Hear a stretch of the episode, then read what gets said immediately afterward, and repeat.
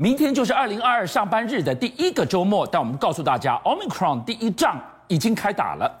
桃园机场的群聚再多四个确诊，现在呢是机场跟千人歌友会两线扩散。如果感染源真的是现在研判的在转盘旁边的厕所，非常不妙了。有多少人在提领行李会进出那个厕所，构成的传播链真是不堪设想。第二个危机是足迹是不是已经外溢了呢？新北、台中、南投都拉出警报，而且我们给大家看今天这个数字，境外居然五十八例确诊被拦下来，创下近期的高峰。那你春节入境检疫还坚持七七七吗？那些奥密克戎热区入境的航班要不要加强检疫呢？哎，我们现在这样看哦，今天的整个相关确诊个案是按一七二三零的时候。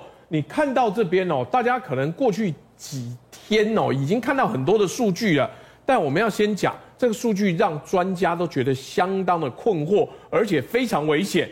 第一个，这个是机场清洁人员有找出来有同车的，有邻近工作区域的，这个还好，因为至少应该是从机场来的。是。可是到了歌友会之后，就出现一个状况，它的 CT 值呢，你看有三十八点一的。有十八点六的，后来它又变成十八，二十七点七变二十一，二十八点四到变十八。我们这样讲，如果你的 CT 值哦一直这样做波动的话，很有可能有的人感染的时间长，有的人感染时间短。对，那绝不可能只有一条传染链。是我们看到了这个 CT 值十八，象征着什么？它病毒量高高低低，而且可以病毒量高到。CT 值只有十八，那真的让人家担心啊！哎，那第一个 CT 值十八，传染力很深哦。对第二个，可是他为什么有的时候又是三十八？到底是得了太久，还是他的体内的病毒一直处在活跃状态？嗯、所以我们一路追下去，就像侦探一样，追到了其中有女清洁工，她中间有去打麻将。是，那你看打麻将的画面呢？四个人这么靠近围一桌。有没有接触的可能性？哎，这个听起来很恐怖哎！大家在那边搓麻将的时候，如果病毒在那个地方传递的话，只有这些牌搭子吗？这张桌子这一副麻将有没有别人接触过？这要不要追啊？哎，甚至我们还要追的是隔天有没有人接触？是接触到的人有没有有外扩？因为金赏歌友会哦，他现在还有另外一个问题是，当天有千人宴。千人宴里面有很多人不是去接受检验吗？是。结果媒体有报道的时候，有大妈接受采访的时候说：“耶，现在没事，很健康，而且他的其他会员早就出发去台中玩了。”啊？你的意思说，如果他们身上带有病毒，我说如果，那不就代表疫情可能已经呈现外溢了吗？来看看这段。谈话跟访问，让人家真的是头皮发麻。是，啊，死不了的，要死的早就死了，我又不怕死，我们很健康。你们那我昨天才去，当当天有没有拍照录影？那个南头的那个 OK OK，好好。所以我们看到了这个情况是，如果真的已经外溢到其他县市，是，这是我们第一担心。第二个担心的是，你回到了风暴的核心机场，哎、嗯，现在的感染源。还没找到哎、欸、哎，我告诉你，更可怕的是王必胜已经去走过一条这个路了，是他把整个流程看过之后，第一个出现了一个问题，什么问题？六号行李转盘旁边的厕所可能是感染源哦。哎，俊相，我们都出过国对不对？是。等行李转盘的时候，是不是最无聊是上厕所好时机？对，它是所有的整个机场里面哦。旅客上厕所最频繁的一个地方。那如果这个厕所可能是王必胜口中的感染源，你看这个画面，你在那边等你的转盘行李还没出来，跑一个厕所回来，有多少人进出？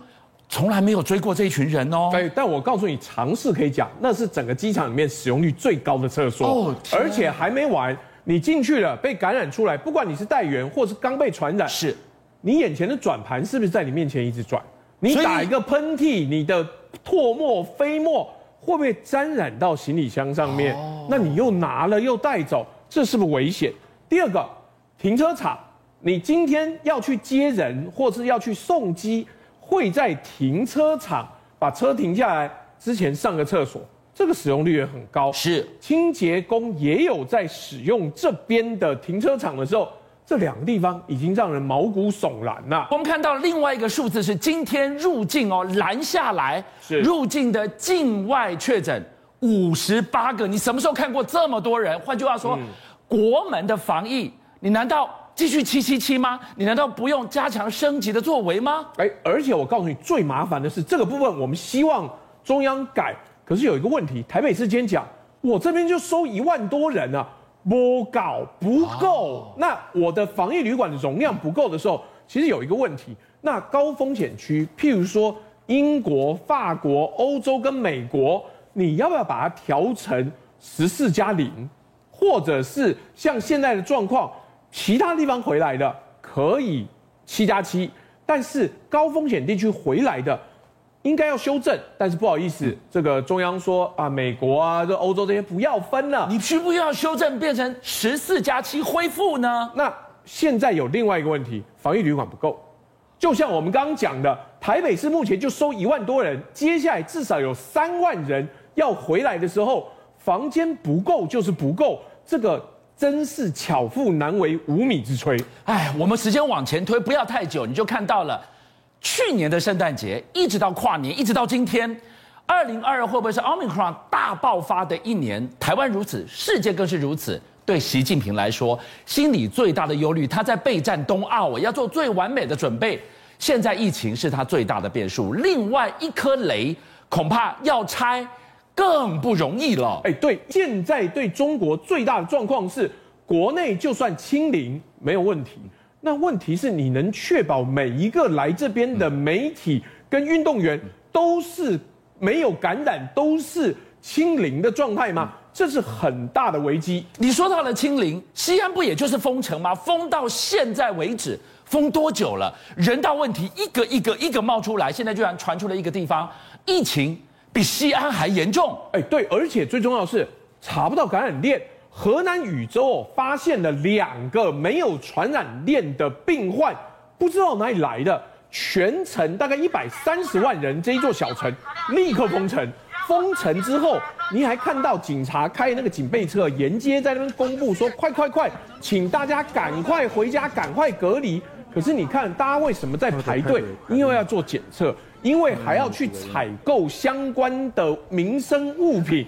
路上啊，这些警车已经讲了，如果发现路上的车辆没有特别经过允许的供应证的话，立刻扣车扣证。可是同一时间哦，因为冬奥就要开始了，日本的中国领事馆还有说，哎，我今天要叫日本观光客来新疆来看看，你自己看看到底是不是有什么种族灭绝，有什么样的危机。不过。他们有特别讲，哎，但等等，你要去，你可以透过自媒体公布。但如果有日本媒体要来的话，等等，我们要先看看你过去有没有对我们有恶意的报道。如果有的话，不准来。所以你要开诚布公，你还挑客人呐？哎，记者不能来，老百姓能来，有这回事啊？哎，而且还没完，对中国来讲，日本的态势变得又在严重了。驻日大使伊曼纽是刚被指派到日本去的美国公使。你知道，美国因为跟日本的关系很好，通常指派的都是跟总统或是跟民主党执政党关系好的贤达人士。过去几年都是专业外交官。这次来的伊曼纽是以前奥巴马的好友，他直接受访就讲：不好意思，中国不是好邻居。他在华盛顿受访时候就讲，他对周边没有好的影响。请问美国如果派了这样子的一个鹰派的大使到日本，中日关系还有可能好吗？我们来看到了，中国大陆一再想说，哎，你一直怀疑我践踏人权，你怀疑我什么偷你的资讯，有后门传回北京。新华社不忍了，新华社这次出重拳了，新华社呢就开始搞笑去讽刺英国。那讽刺欧美的这些间谍网，他改了一个零零七最新的电影《No Time to Die》，后面加了一句 “No Time to Die Laughing”，笑不死，笑不完。那里面有很多的桥段，什么的讽刺美国自己也装后门，讽刺西方情报界呢，当朋友可能比当敌人死得更快。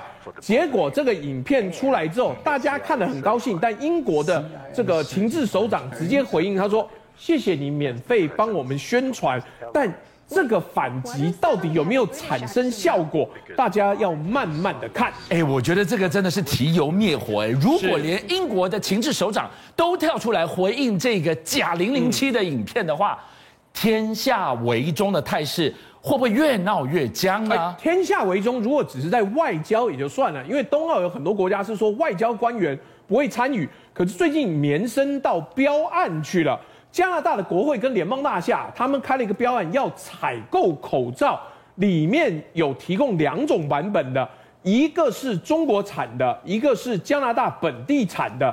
他们直接通过决议说，不好意思，你的标案里面呢，中国口罩那个部分不能在我的联邦跟国会大楼里面用，我们不放心。哇，中国口罩在加拿大罩不住了，而且还没完。故事就一路拉到我们最近很熟的立陶宛。是立陶宛最近啊要开始开发一个新的路线，那但是来投标的有一个西班牙的桥梁公司，桥梁跟建筑公司以最低标得标，但是问题是，什么问题吗？哎，等等，还没完。这个立陶宛的国家铁路公司说，等等，我们跑去这个西班牙的建设铁路公司上一看。他把中国路桥集团列为他的母公司的时候，立陶宛的政府说：“哎，等等，如果这是中资的子公司，我们不要跟他们签约。”邀请您一起加入五七报新闻会员，跟俊相一起挖。